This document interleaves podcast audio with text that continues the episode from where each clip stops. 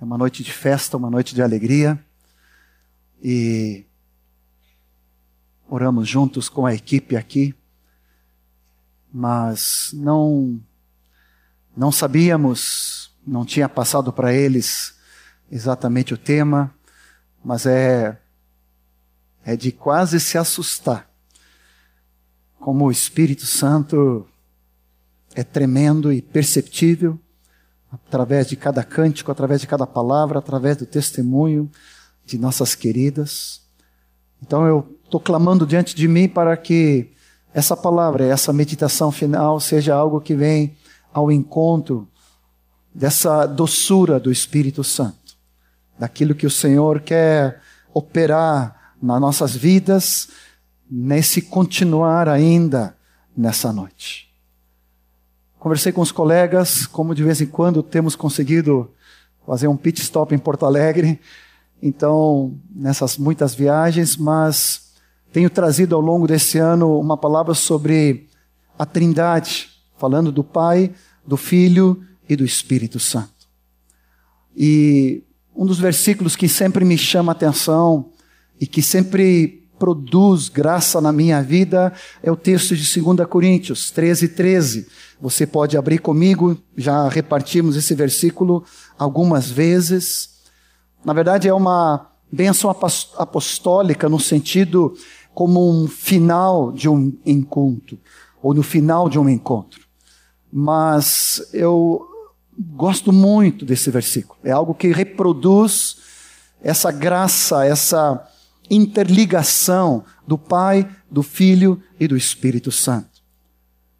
Paulo, pelo Espírito Santo, quando ele encerra a segunda carta de Coríntios, ele diz: a graça do Senhor Jesus Cristo, o amor de Deus. E poderíamos colocar sem qualquer ferir a santidade da palavra, poderíamos colocar o amor de Deus sem sombra de dúvida. E a comunhão, a coinonia do Espírito Santo seja com todos nós.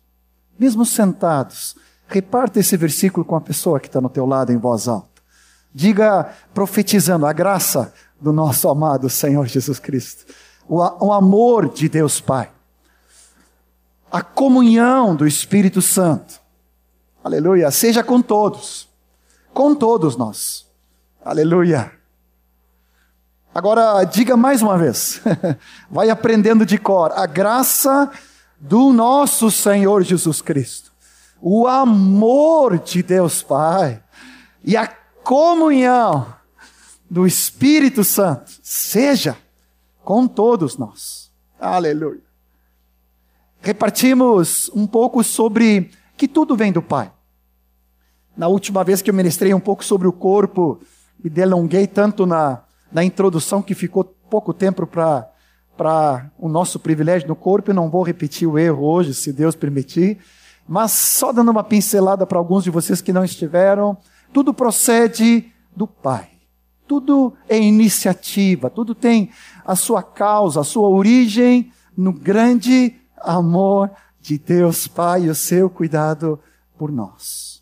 Propósito eterno, a criação, a redenção, a salvação, a santificação, a consumação de todas as coisas da glória, nosso arrebatamento, o milênio, a segunda vinda do Senhor, não exatamente nessa ordem, tudo procede do coração do Pai.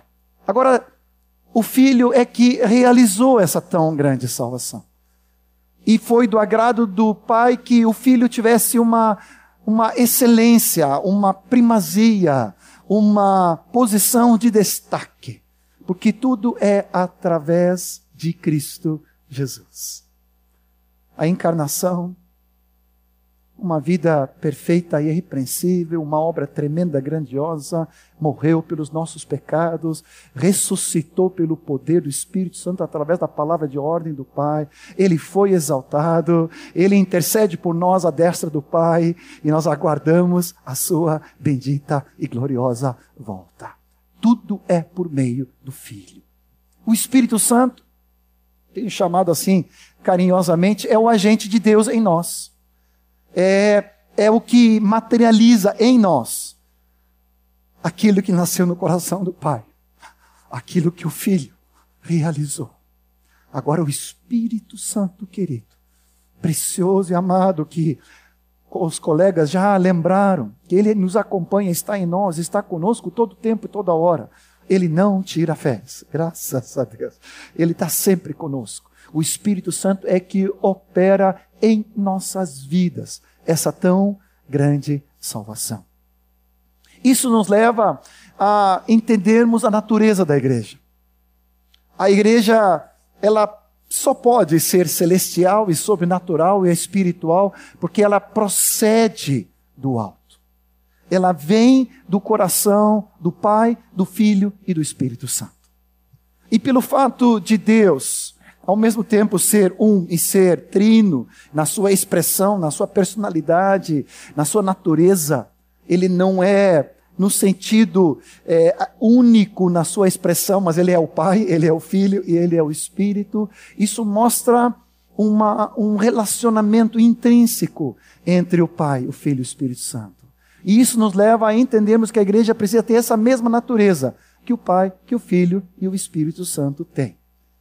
Na primeira parte, nós falamos um pouco sobre a família e falamos que nessa família nós somos filhos e somos irmãos e recordamos da grande alegria da nossa principal identidade, que para todo sempre nós somos filhos de Deus. Vou repetir. Essa paternidade. Quando um dos textos que está ali, Efésios, coloquei alguns textos, Efésios 3, Efésios 1, quando começa, na verdade, versículo 3 a 5, ele diz: Bendito Deus e Pai de nosso Senhor Jesus Cristo, que tem nos abençoado de toda sorte de bênçãos nas regiões celestes em Cristo Jesus. E Ele nos escolheu, nos adotou, nos separou, nos redimiu para sermos filhos na Sua família eterna. Capítulo 3, versículo 14 e 15, quando Paulo se coloca de joelho, diz: Eu me coloco de joelho diante do Pai, da paternidade, de quem toda família deriva ou origina. Deus é Pai por excelência. E de novo eu quero dizer para ti que tem sido esse ano mais ainda um desfrutar dessa comunhão com o Pai, dessa segurança, dessa identidade, desse destino. Claro que, assim como Jesus veio do Pai, ele volta para o Pai, assim também o nosso destino é para os braços do nosso querido Deus Pai. Na casa do meu pai, disse Jesus, há muitas moradas. É no braço do Pai que é o nosso destino final. Mas tu não precisa esperar lá para começar a desfrutar do cuidado, da segurança, da identidade e da motivação apenas gerada em amor. Se nós não temos essa identidade clara, a segunda expressão da igreja como corpo, onde nós somos juntas e ligamentos, somos membros um dos outros, e ali entra toda a questão do discipulado, que demos um toque sobre isso, é, confirmando e fortalecendo a palavra que o Otto trouxe há uns domingos atrás. Desse relacionamento tão precioso que Deus fez no corpo de Cristo e que o Samir repetiu aqui de novo: nós somos família, e por mais que podemos ser milhares e milhares de discípulos, nós somos família de Deus. Intimidade, relacionamento, profundidade, conhecimento precisa estar sempre entre nós. Esse vínculo de cuidado mútuo, de serviço, precisa ser algo real, não pode ser algo fictício, nominal, mas precisa ser algo funcional, verdadeiro e sempre avaliado, para que nós, como discípulos de Jesus, possamos estar nesse cuidado mútuo no corpo de Cristo, servindo uns aos outros.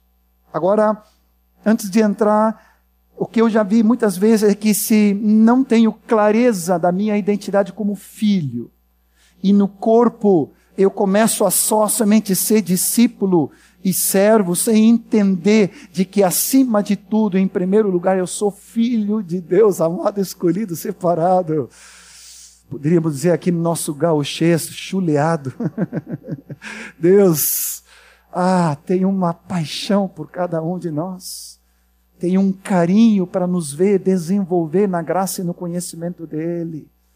Se eu não entendo bem a minha função na família, eu posso entrar num legalismo ou num autoritarismo ou numa frustração ou num complexo de superioridade ou de inferioridade aqui no corpo, porque eu ainda não soube ou não, não, não, não tive a experiência de saber que o meu lugar, acima de tudo, é nos braços do meu Pai.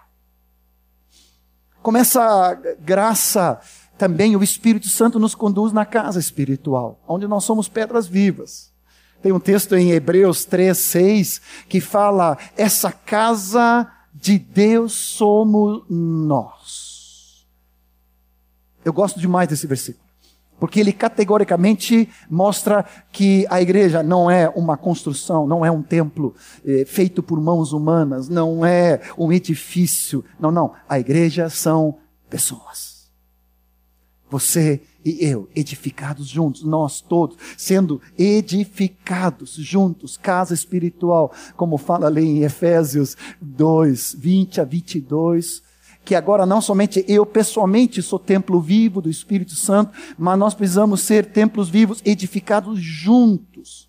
A edificação não é o aperfeiçoamento de uma pedra isolada, mas é pedra com pedra viva, cimentada em amor, para a habitação coletiva de Deus. É o que diz em Efésios 2, 20 a 22, para a habitação, somos edificados casa espiritual. Tudo isso nos traz para essa intimidade de relacionamentos profundos gerados pelo Espírito Santo e coloquei de propósito a, a coinonia, a comunhão, que é a expertise do Espírito Santo. Se eu posso usar essa palavra. É, é, é, a, é o que ele é. Ele gera comunhão, relacionamento, intimidade, amizade, profundidade, responsabilidade, serviço mútuo. Isso é a função do Espírito Santo e isso é igreja. Posso ouvir um amém aí? Glória a Deus.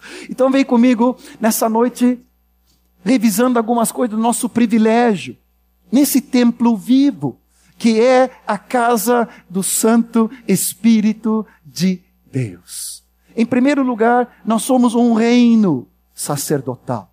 Somos um reino de sacerdotes. 1 Pedro 2,9, o texto tão conhecido que todos nós praticamente conhecemos de cor, mas você pode abrir na tua Bíblia, 1 Pedro 2,9, vós, porém, sois raça eleita, sacerdócio real, nação santa, povo de propriedade exclusiva de Deus, a fim de proclamarmos as virtudes daquele que nos chamou das trevas para a sua maravilhosa luz.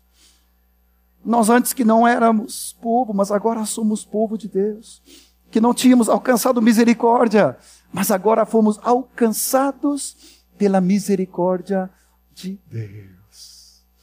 Ainda o texto de Apocalipse 1, 6, se você pode abrir também, é tão precioso. No versículo 5, ele começa dizendo: Aquele que nos ama, e aquele que nos comprou, e nos constituiu, nos libertou com seu sangue dos nossos pecados, e nos constituiu reino, sacerdotes, para o seu Deus e Pai.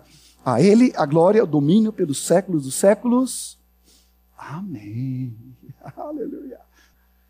Somos não somente sacerdotes individualmente, mas 1 Pedro 2,5 fala que nós coletivamente formamos um sacerdócio espiritual. Muitas vezes nesse mundo ocidental que nós vivemos, sempre há uma sobre ênfase sobre o indivíduo. Eu não quero tirar a importância daquilo que Deus quer fazer na vida de cada um de nós.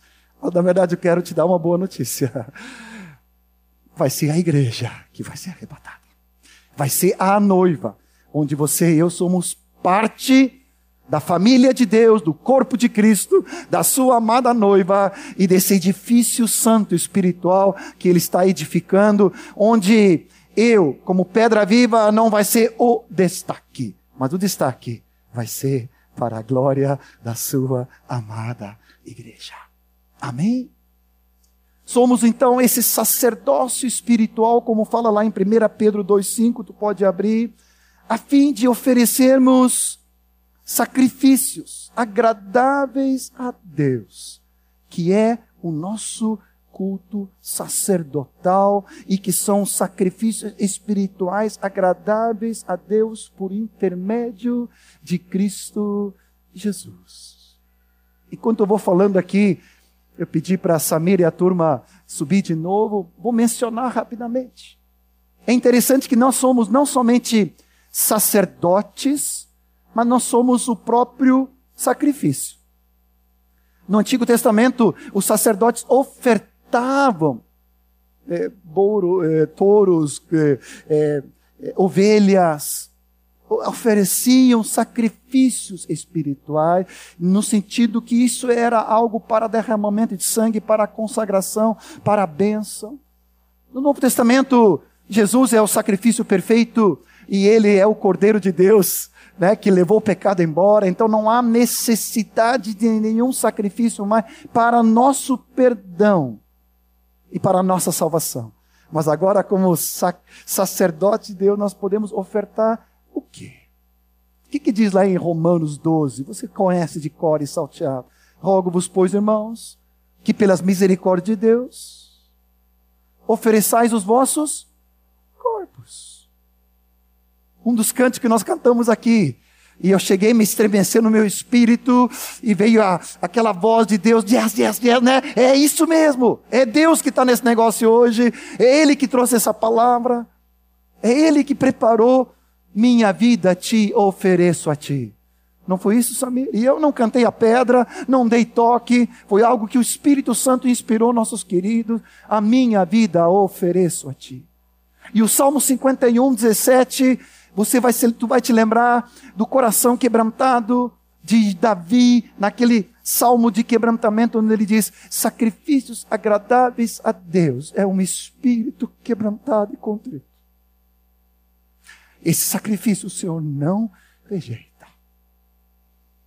Querido colega, sacerdote, sabe o que mais agrada a Deus? é quando nós nos apresentamos ao Senhor, oferecendo nossa vida. Uma entrega de coração, não de boca nem de palavra, mas de vida e de verdade. Hebreus 13, 15 fala: esse é o sacrifício que agrada a Deus, o fruto de lábios que confessam o seu nome. A palavra fala em Apocalipse 8 que nossas orações sobem diante do Senhor como incenso suave. E ali tem um texto, pode ser que tu não te lembra desse, Salmo 141. Olha que coisa mais linda. Versículo 2. Ele fala: seja a nossa oração como oferenda vespertina e o levantar de nossas mãos, como um, um incenso diante do Senhor. Contrário, suba a tua presença, a minha oração como incenso, e seja o erguer das minhas mãos como oferenda vespertina. Já vamos praticar isso.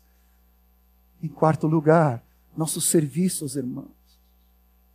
De novo entra em juntas e ligamentos, membros um dos outros, família, onde nós crescemos, de filhinhos para jovens, para pais, para servirmos uns aos outros.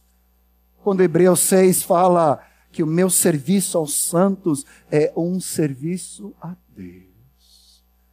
E se não me falta a memória, Paulo disse em Filipenses 2, acho que pelo ali 16, 17, a minha vida ao serviço dos irmãos é como uma oferta de libação que é derramada diante de Deus. O teu cuidado. Depois eu entro no exemplo que nossas irmãs trouxeram aqui tão lindo é uma oferta para o Senhor. Faz parte do nosso sacerdócio. Não é qualquer coisa. Você é filho, amado, redimido, comprado, resgatado, santificado, agora amadurecido na casa de Deus. Você é corpo, parte desse corpo, é membro ativo, servi servindo com graça e com dons e com ministério no corpo dele. Nada de passividade, nada de inatividade, nada de complexo de inferioridade. Não. O Senhor nos resgatou para todo o corpo estar servindo. E como sacerdotes, você se apresenta. Eu não sei para ti, mas me dá um senso de dignidade, de honra, de alegria, de gozo. Eu sou sacerdote do Deus vivo. Servindo os meus irmãos. Eu fiquei pensando na oferta que o Volney conclamou a cada um de nós. Se tu quer saber, Filipenses 4,18 diz que aquela oferta que aquela igreja estava oferecendo e, e dando suporte para Paulo era para o Senhor, como aroma suave diante de Deus. Eu sempre pensava que era aroma suave para Paulo, e provavelmente também era. Mas dando, ofertando, dizimando, sabe como é quando tu traz isso para o Senhor e tu é fiel? É como se fosse uma oferta, aroma suave, agradável. O Senhor diz: Esse meu filho, minha filha, confia mais em mim do que na lógica, do que no emprego, no desemprego, no orçamento. Ele sabe que o meu Deus, segundo a sua riqueza em glória, há de suprir em Cristo Jesus cada uma das nossas necessidades. Que bom que eu trouxe isso depois, mas se alguém ainda não entregou a oferta dízimo, pode dar até o final. Mas agora te põe em pé, vamos cantar um cântico juntos, mas te põe em pé nessa envergadura. E nunca mais vem para um encontro, seja geral, ou seja na casa, ou seja de dois ou três, como uma atitude passiva, relapsa, eh, indisciplinado, ou meio cheguei, né? Não, não, não, não. Você se apresenta, eu sou sacerdote do Deus vivo. Eu sou filho amado. Eu estou na presença do Rei. Eu estou diante do Pai. E quando eu estava meditando nessa palavra de tarde, reparti com os queridos, e eles souberam cantar. Deus me lembrou um cântico com as mãos levantadas, e eu me lembro quando Erasmo, uma das primeiras vezes, me fez levantar as mãos e me fez dançar. Há muitos anos atrás, 257 por aí como diz o Moisés. E eu tinha toda a vergonha, eu vim de um contexto pentecostal, onde até levantar as mãos não era tão comum. Eu estou dizendo levantar as mãos. Estou dizendo levantar as mãos. Eu estou dizendo te esticar com alegria diante de Deus. Eu quero te convidar de você cantar com uma envergadura espiritual. Exercitando o teu sacerdócio aqui, em casa, em todo lugar, em toda parte e na rua. Vamos lá. Com as mãos levantadas para o céu, me apresento hoje a ti, ó meu Senhor,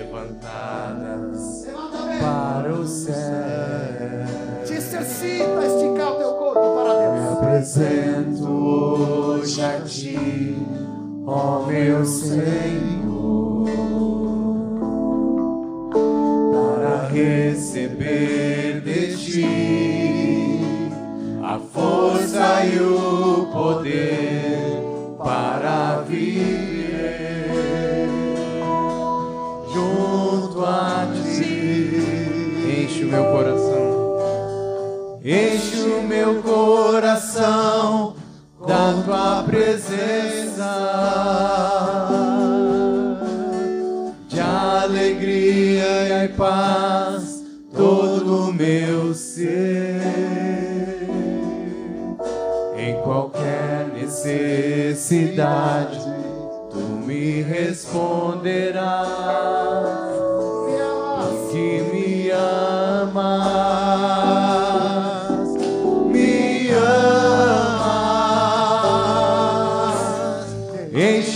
o coração presença.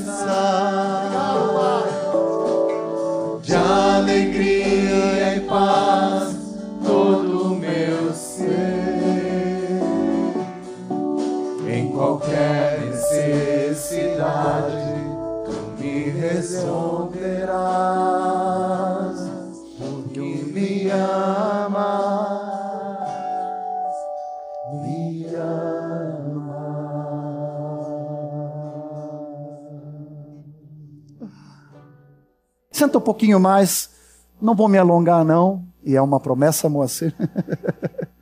Se Deus permitir, depois não tem culpa. Mas ainda nessa. Pode voltar o PowerPoint, Silvaninha. Somos sacerdotes de Deus.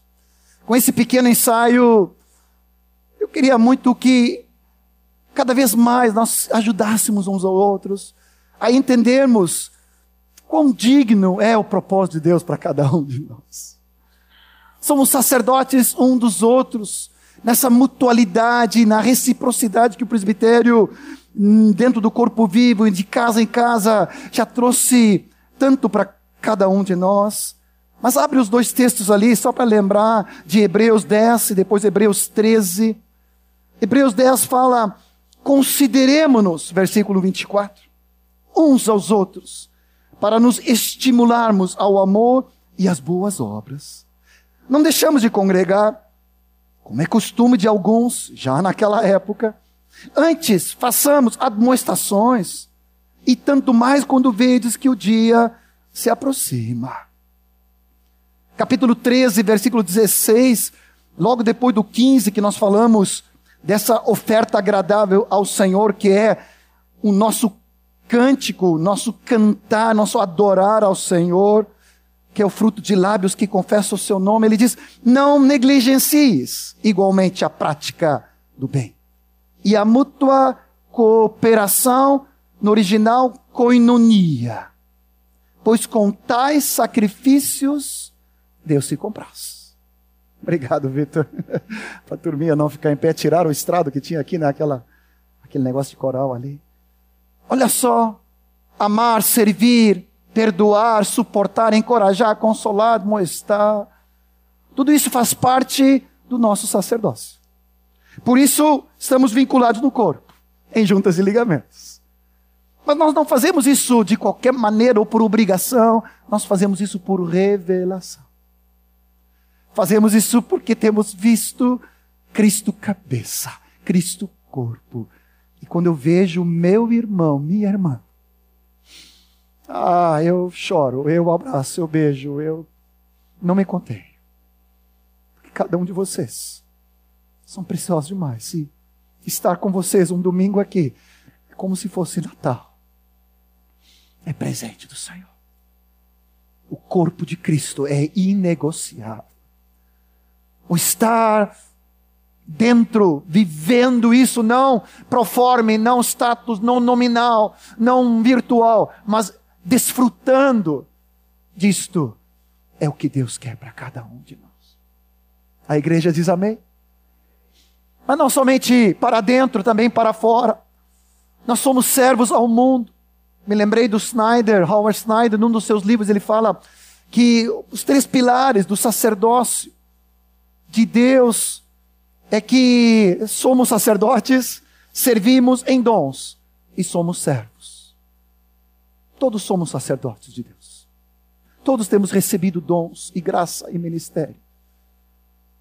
E nós, com esses dons que o Senhor nos capacitou, nós somos chamados para servir.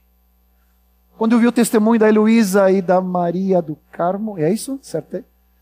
Neneca, né? Tem um apelido. Eu não tinha, não tinha pego o teu apelido, queridinho. Eu chorei ali. Eu disse, Senhor, nem preciso buscar um testemunho, porque o testemunho já foi dado.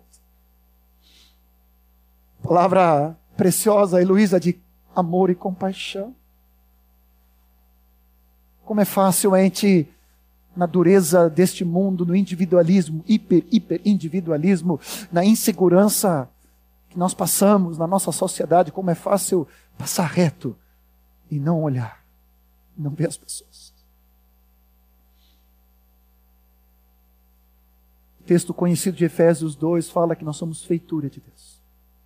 Se eu não estou errado no original, somos um poema de Deus que Ele está escrevendo.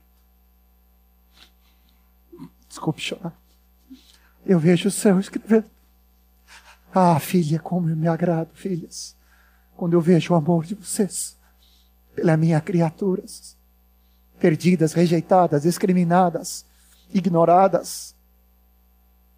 Mas eu vejo elas através dos olhos de vocês. Eu amo elas através do coração de vocês. Meu compaixão é por elas através do coração de vocês. Eu quero ousar dizer, se eu estiver errado, vocês me corrijam, colegas, mas eu, eu creio que há uma poesia específica de Deus para cada um de nós. Algo especial que Deus quer fazer na nossa na tua vida. Especial. Além do testemunhar, proclamar, discipular, ganhar, isso todos nós devemos e fazemos com privilégio, mas há algo. Quando eu vejo o que está acontecendo lá em Mannheim e esse reforço de Deus, Jorge, Vanessa, a família deles ali, agora Daniel e a Raquelzinha, a Laurinha, a Manuzinha que casou ontem com o Tiago, e Deus levantando um exército ali. Ah, ah, Deus está preparando algo. E quando Deus chamou o Alex e a Karen e o Vitor, possivelmente eles não sabiam de tudo o que iria acontecer, o que está acontecendo agora, e nem sonham o que vai acontecer mais além. Que o Senhor abra dezenas de cidades, por que não centenas de localidades na Alemanha? através de centenas de jovens, de casais, de pessoas de mais idade, que possam ir e ser embaixadores de Cristo naquele lugar. Como Deus ungiu a Jesus de Nazaré. Com o Espírito Santo, o poder ao qual andava por toda parte, fazendo bem e curando todos os oprimidos do diabo, porque Deus era com ele. Amados, nós não somos turistas acidentais apenas andando por toda parte, nós andamos com propósito. fazemos discípulos. Lembra dessa frase? O Otcar repartiu há um tempo atrás sobre isso.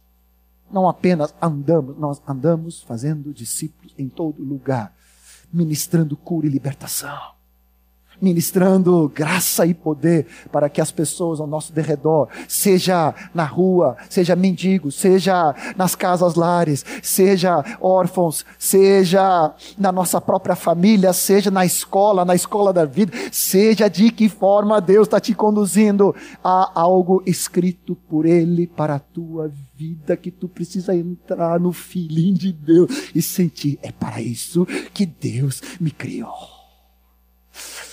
Ah, eu posso dizer que eu vivo isso. Não sem sacrifício, não sem dor. Mas eu sei que eu estou no lugar, junto com a Martinha, junto com a família, junto com os discípulos que pagam alto preço de não me verem muitas vezes. Que eu estou no lugar, na hora, no momento de Deus. Amanhã vou estar com Azaf, lá em Belo Horizonte. Vamos estar constituindo um companheiro para os Sóstenes, o Marcos e a Cosmélia. Terça estaremos lá no Rio já. Última viagem antes da, do recesso do final do ano. Glória a Deus. Já estou chulhando voltar na outra terça da outra semana. Marta vai subir na quinta. Mas eu sei que estou no lugar certo.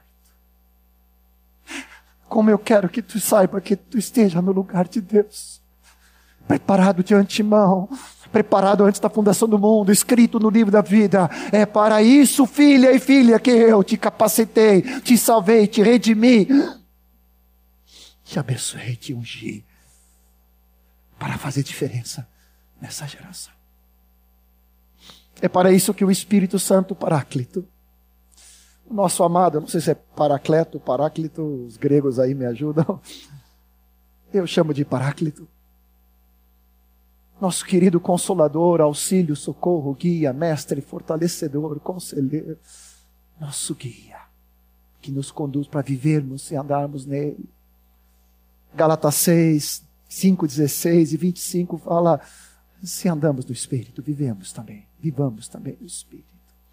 E aí nós não vamos satisfazer nenhum desejo desenfreado da carne. Às vezes os jovens damos tanta atenção para negar a carne, mas a teu foco não deve ser para o mundo, para a carne e para o diabo. Teu foco tem que ser para Ele. Olhando firmemente para Ele, cheio do Espírito Santo. Gálatas 5, 18 e 19, nós sabemos bem, também está num contexto. Outro dia o Otcar me assoprou quando eu estava ministrando sobre isso. de nós falarmos entre nós com salmos, hinos e cânticos. No contexto da igreja que eu sou cheio do Espírito. Quando o teu abraço, teu olhar, teu carinho, teu cafuné, teu cuidado, teu respaldo, teu serviço nos acidentes. oh, esse respaldo que temos com tantos de vocês nos ajudando e servindo. E isso eu sei que não é só comigo, é com todos. A esse cuidado. Nossa. Somos cheios do Espírito Santo, falando entre nós com salmos, hinos e cantos espirituais, orando em línguas, abençoando uns aos outros, transbordando do Espírito e não do vinho, no qual há dissolução. Deus quer que através desse cheio do Espírito, que não é opcional, não é ocasional, não pode ser algo, em alguns momentos tem que ser o modus operandi de todos nós, todos os dias, a forma de vida, cheio do Espírito Santo. Às vezes me dou conta, ah, hoje orei pouco em línguas. Hoje profetizei pouco, hoje cantei em espírito pouco. Hoje meditei na palavra pouco. Eu quero voltar às fontes de água viva. Jamais ser uma cisterna rota. Sempre ser uma fonte a chorar para a vida eterna. Estamos encerrando quase 2018. 2019 está chegando. Expectativas, mudanças, cenários. Mas eu queria te fazer um convite. Que nesse final de ano e nesse início de ano, tu possa conhecer mais o Pai, tu possa conhecer mais o Filho, tu possa conhecer mais o Espírito Santo. Através do Espírito, tu vai manifestar o caráter de Cristo. A bondade, o amor, a longanimidade, a benignidade, a docilidade. Muitas pessoas dizem que são cheios do Espírito, mas são arrogantes, orgulhosos, soberbos. Eu não consigo ver isso.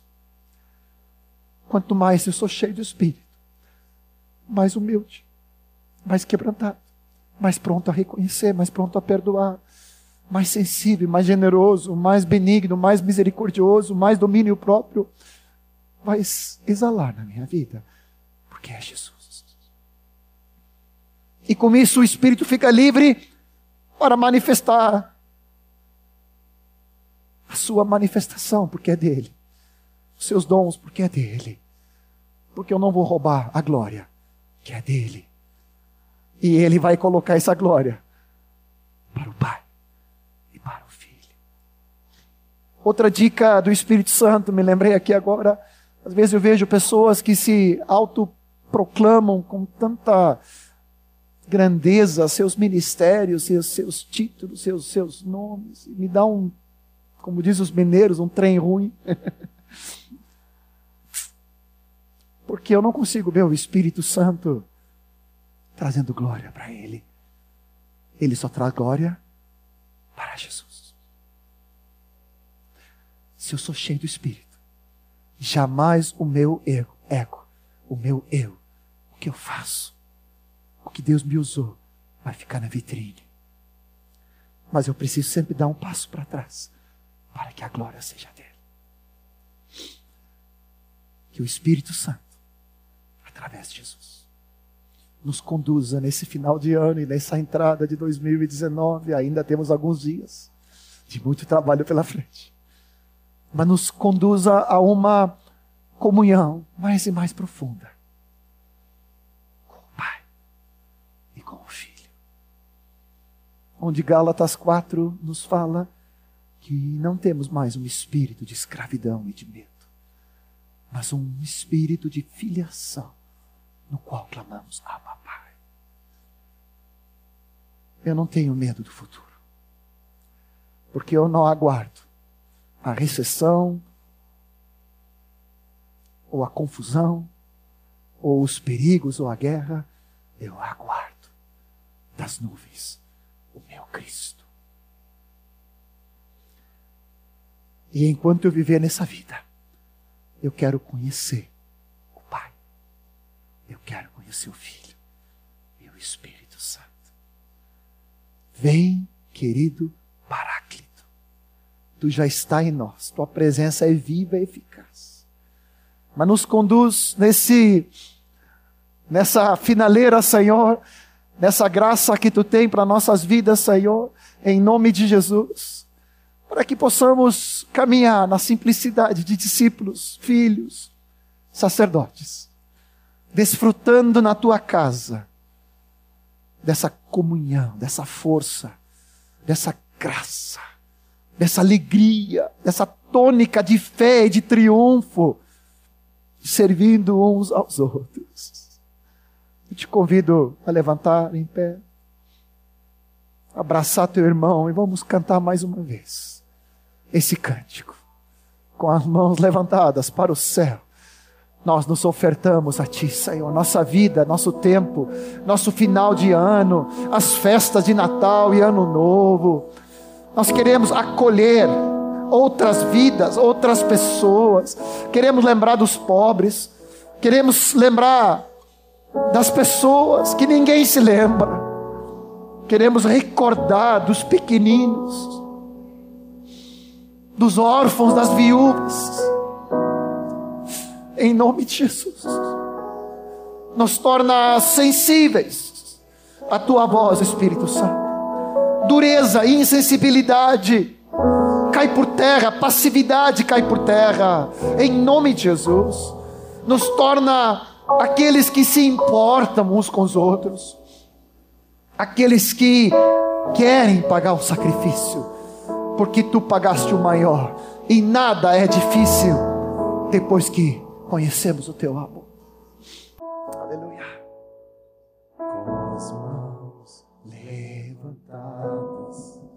Para o céu.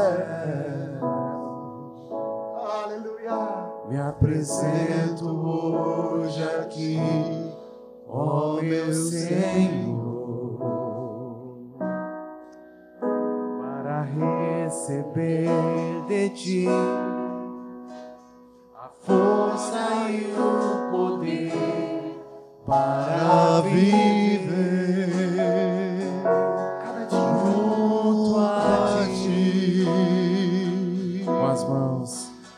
as mãos levantadas para o céu. Me apresento Coração para ti. ó meu Senhor, para receber de ti a força e o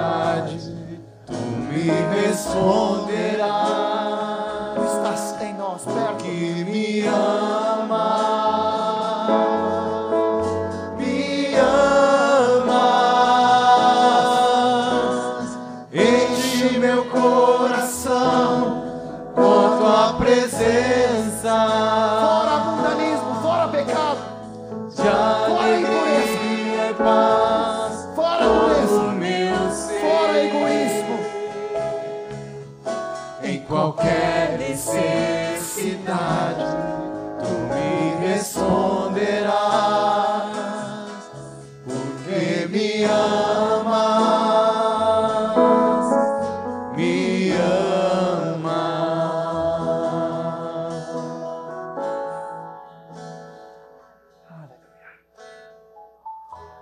Alguma palavra, Nick? Rubinho, antes de sair, eu preciso falar contigo sobre um contato aí. Abençoa teu irmão. Podemos encerrar, Moacir? Aleluia. Abençoa, profetiza. Um, esses próximas semanas até o final do ano, cheio do Espírito Santo. Não te distraia com Papai Noel. Não te distraia com muitas compras. Seja atento para abençoar os irmãos, a família, os necessitados. Generoso em repartir. Generoso em compartilhar. Aleluia. Profetiza a graça de Deus.